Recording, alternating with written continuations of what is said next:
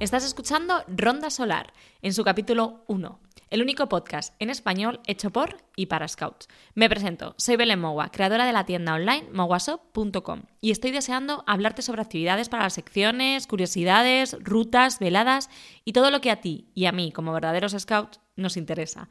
Hoy voy a hablarte de los juegos de mesa, pero antes te recuerdo que si necesitas uniformes, insignias, una cantimplora para un regalo o simplemente darte un capricho, pásate por moguasop.com. Esto de los juegos de mesa trae un poco de tela. Cuando yo a los amigos les cuento que soy scout, siempre me relacionan con la naturaleza, con actividades en exterior, con rutas, senderismo, gincanas, grandes juegos. Pero nunca piensan que, estamos en el interior haciendo talleres o jugando a un juego de mesa o incluso haciendo un videoforum. Porque al final creen que estamos todo el día fuera. De lo que no se dan cuenta es que nosotros nos reunimos desde septiembre hasta junio, contando después el campamento de verano. Por lo tanto, hay meses en los que hace mucho frío. Para estos meses, en los que hace mucho frío y tienes que meterte dentro del local, yo te traigo la propuesta de los juegos de mesa. Sí que es verdad que yo también lo utilizo en los tiempos libres de campamento, cuando hacemos una ruta, has llegado al pueblo por fin estás todo tirado porque estás reventado de los kilómetros que te has hecho y mi mejor alternativa para seguir haciendo actividades con los chavales es sacar un juego de mesa del Makuto. Así que la propuesta que te traigo hoy es hablar de estos juegos de mesa. Cierto es que soy poco objetiva, porque soy una fanática de los juegos de mesa. Tengo dos razones para ello. Una es una razón un poco más sentimental y otra es una razón muy scout. La sentimental es que en mi casa, que somos muchos, bueno, seis, entre mis hermanas y mis padres, eh, toda la vida hemos jugado a juegos de mesa. De hecho, cada vez que llegaba un cumpleaños o había que hacer la carta de los Reyes Magos, pedíamos siempre un juego de mesa para poder jugar en familia. Yo no recuerdo, mmm, me cuesta, ¿eh? estoy intentándolo, pero no recuerdo utilizar esos juegos para jugar con mis amigos. En alguna ocasión. Pero lo normal era que los utilizáramos para jugar todos juntos. Y efectivamente es que el recuerdo que tengo son risas y tiempos de mucha conexión entre nosotros. Entonces tiene ahí una parte muy sentimental de, amor hacia los juegos de mesa. De hecho, en casa, con el castor y la mini castora, mm, tenemos un montón de juegos de mesa que ya os dejaré yo mm, en algún sitio en redes o en el blog, fotos de todos esos juegos que tenemos. Incluso mm, le voy a hacer una foto a la estantería que tiene una de mis hermanas para que veáis que esto de, amor y veneración a los juegos de mesa es totalmente real. Y la otra razón por la que me gustan tanto los juegos de mesa es una razón scout. Yo siempre pensé, sinceramente, cuando yo entré en los scouts, que, que, efectivamente, que pararte en una sala a hacer actividades no era muy scout.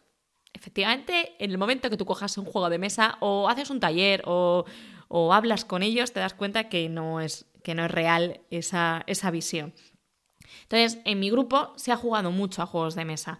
Y a mí me ha sorprendido cómo un castor puede jugar al mismo juego de mesa que un rover y se pueden aprender cosas distintas, tú puedes aprender de ellos cosas distintas y enseñarles valores distintos a través del mismo juego. Es algo que siempre me ha alucinado con, con los juegos de mesa. Y además, no solo les puedes enseñar eh, destrezas físicas, como puede ser, yo qué sé, la agudeza visual o la conexión mano-ojo o la rapidez de movimiento, sino que también pueden mm, aprender eh, la paciencia, la escucha activa, el compañerismo. Así que es cierto que a, partir de mi relación de juegos de mesa con el grupo Scout, mm, pues todavía mm, puedo subir más peldaños en amor eterno a los juegos de mesa.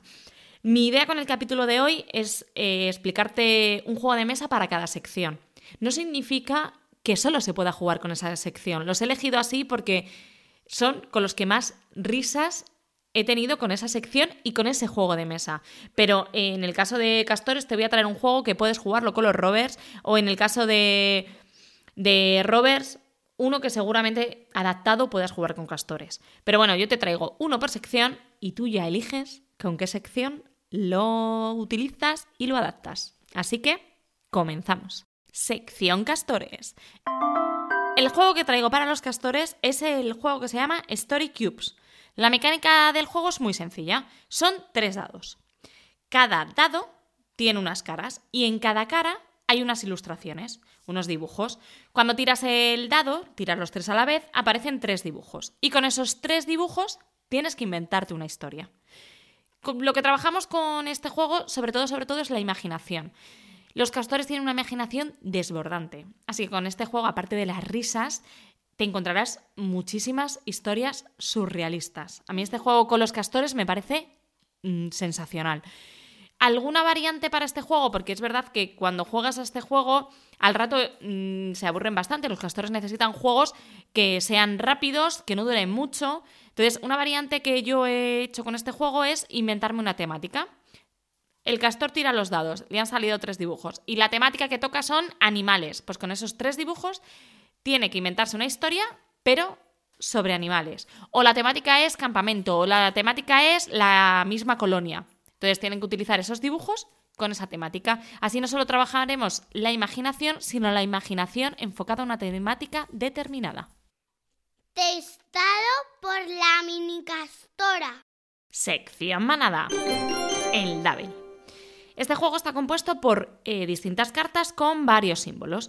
En las instrucciones se explican varios minijuegos para poder sacar eh, más partido a estas cartas. Yo hoy te voy a explicar el de la torre. Te voy a explicar este porque es el que más he jugado, sinceramente, y con el que más risas he tenido con la manada. Así que este para mí, de todos esos minijuegos, es mi juego favorito. Eh, ¿Cómo se juega este juego? Se colocan los lobatos y se les da una carta boca abajo. Boca abajo no pueden ver esos distintos símbolos. Y en el centro de la mesa donde se juegue se ponen las cartas sobrantes haciendo una torre. Esas cartas sí que aparecen boca arriba y se ven esos símbolos. Pues esto empieza a la orden de tres. Una, dos y tres. Los lobatos dan la vuelta a la carta y consiste en que busquen un símbolo en común de la carta que se les ha repartido a ellos, de su carta, con la primera carta de la torre. En el momento que vean ese símbolo en común, lo tienen que decir en alto. Y cuando le dicen en alto, se comprueba que es correcto y se llevan esa carta.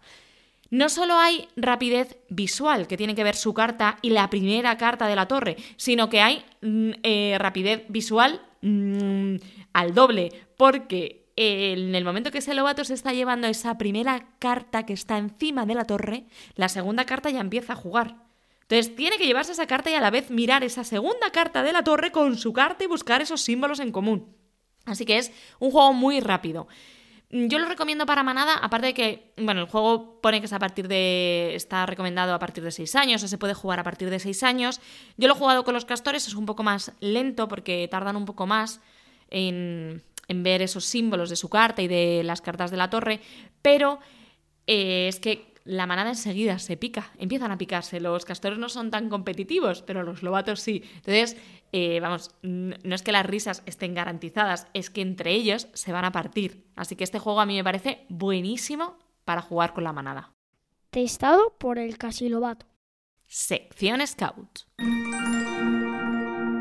Wendigo. Aquí viene el juego que nos ha robado el corazón en esta casa. O sea, un juego que va sobre Scout. ¿En serio? Bueno, creo que aunque fuera malo, nos gustaría un poquito. Pero la realidad es que este juego es muy, muy, muy bueno. Te cuento un poco de qué va. Wendigo es una criatura de corazón de hielo que está persiguiendo a los Scouts. El juego se compone de la siguiente forma. Tienen que jugar toda la tropa unida y hay una persona, un scouter o otro tropero, que hará de Wendigo. Se colocan las 32 fichas de scout que hay. 32. Es un cacao, os lo digo ya. Se colocan las 32 fichas de scout que hay. Y hay 5 rondas para averiguar quién es el scout, que es Wendigo, quién está ahí camuflado para pillar al resto de los scouts. ¿Cómo se pilla? De la siguiente forma. En la primera ronda ahí tienes, eh, hay un reloj de arena que marca el tiempo, tienes ese tiempo, unos 45 segundos, para memorizar todas las fichas, las 32 fichas de Scout. Eh, cuando se acabe ese tiempo, se cierran los ojos y el que hace de Wendigo e introducirá, quitará una ficha de Scout e introducirá la misma, pero que detrás aparece la criatura de corazón de hielo. Y la pondrá en el tablero. No la pondrá en el sitio donde estaba, la moverá. Entonces así será más fácil para la tropa averiguar qué ficha de Scout se ha movido, qué ficha de Scout no está o mm, qué movimiento ha habido ahí de las 32 que es, pues esta, no, no es, vale, volverán a cerrar, bueno, tiene un tiempo para memorizar si no se ha acabado el tiempo del reloj y volverán a cerrar los ojos. Y en ese momento, el que hace de Wendigo cogerá la ficha de Wendigo, la cambiará a un sitio donde haya otra ficha y esa ficha la quitará. Es un juego de memoria. La tropa tendrá que ver qué ficha ha desaparecido. Y así, una vez hasta completar, una vez tras otra, hasta completar las cinco rondas. Este juego es sensacional, ya no porque los dibujos sean súper bonitos, que también, sino porque va mm, relacionado mm, para la tropa. Las instrucciones hablan de la tropa, de los scouts. Me parece un juego mm, sensacional. Y encima es cooperativo, que es que en esta casa los juegos cooperativos en los que ganamos todos o perdemos todos nos gustan bastante. al castor y a la mini castora, sobre todo lo de ganar. Pero bueno, que son buenos perdedores ya. Así que un juego cooperativo para jugar toda la tropa unida. Sección esculta. Jungle Speed. Con este juego no solo me he reído, sino que tengo que confesar aquí y ahora y decirte que he acabado He empezado en una mesa, sentada en una silla, y he acabado en el suelo tirada con dos personas encima intentando coger el tótem. Yo espero que no seáis tan borricos como lo son mis secciones. O sí, porque las risas todavía son mayores.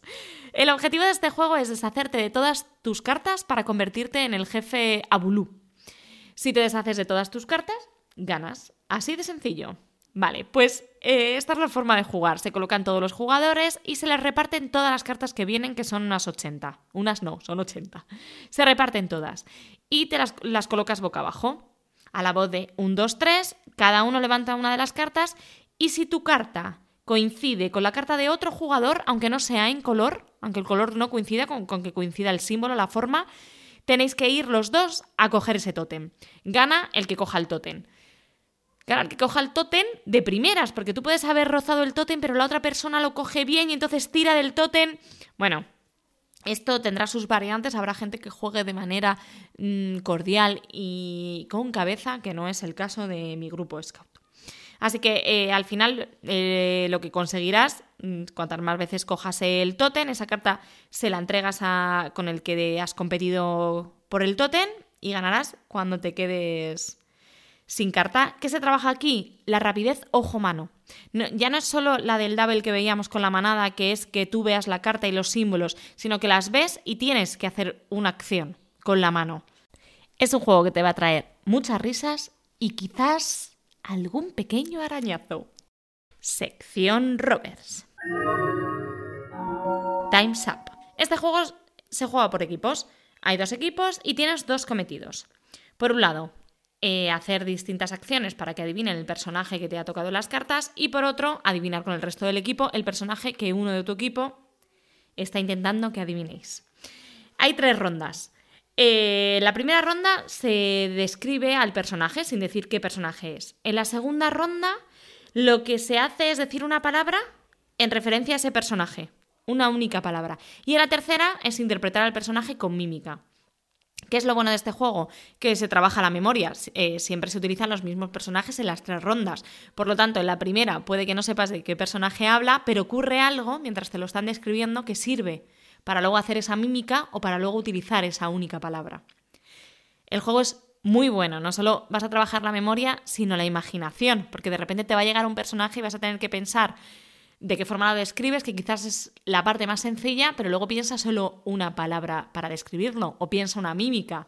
Así que este juego es muy bueno para eso, para trabajar tanto la memoria como la imaginación. Y además con la sección de Rovers es más divertido porque conocerán casi todos los personajes que aparecen y conocerán muchas cosas y como ya habrán vivido muchas situaciones entre ellos, tendrán eh, opción de utilizar esas anécdotas que han vivido entre ellos para describir esos personajes.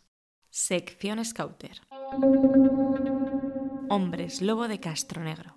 Este juego a mí me recuerda mucho a un juego que yo jugaba de cría que se llamaba Pueblo Duerme. Y lo jugaba en campamentos que no eran scout o con los amigos en verano. Es el primer juego al que yo jugué en mi grupo scout, así que para mí tiene un cariño especial. Me gusta mucho que es para grupos muy grandes, hasta 18 personas, así que podéis jugar todos los scouters si no soy más de 18, e incluso con alguna sección. A mí este juego me parece súper completo.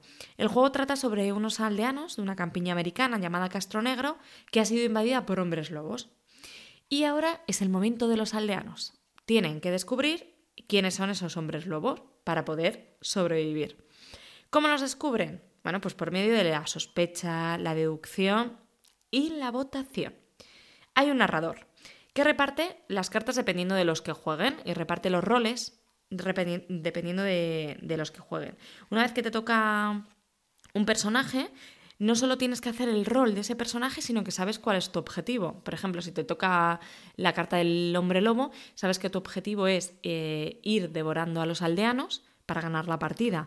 En cambio, si te toca la carta del aldeano, sabes que tu objetivo es descubrir quiénes son los hombres lobos, en primer lugar, para que no te devoren a ti, y, en segundo lugar, para ganar la partida. Y en el momento que los aldeanos señalan al hombre o a los hombres lobos, ganan la partida. Y si los hombres lobos consiguen devorar a todos los aldeanos, ganarán la partida los hombres lobo.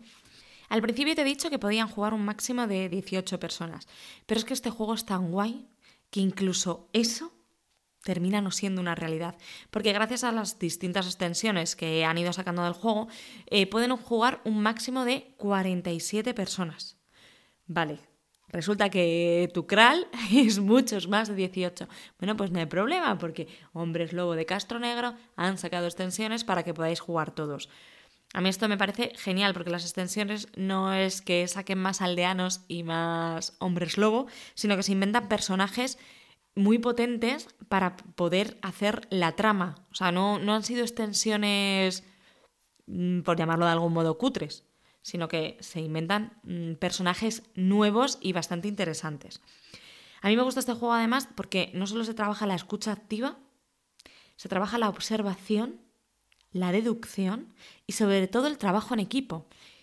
O sea, el narrador reparte las cartas, reparte los personajes y de repente es un pueblo duerme. Entonces todo el mundo duerme, excepto los hombres lobo que deciden a quién van a devorar. Cuando toda la aldea se despierta, deciden, el, narrador informa quién ha sido devorado y el resto de los aldeanos tienen que hablar, incluso los hombres lobos se tienen que pasar por aldeanos, para decir quién creen que ha sido el hombre lobo que ha devorado a ese aldeano. Se tienen que poner de acuerdo porque al final solo tienen que dar un nombre. O sea, se trabaja muchísimo en equipo. Es un juego rápido y divertido, sobre todo para jugar después de una eterna reunión de Scouter. Fin de pista para el episodio de hoy del podcast Ronda Solar. Si te ha gustado, haz tu buena acción del día y compártelo con todos tus scouts. Puedes ponerte en contacto conmigo a través de Instagram en arroba y no te olvides de visitarnos en mowasop.com. Te espero en el siguiente episodio con más escultismo. Un apretón de zurda, buena caza y largas lunas.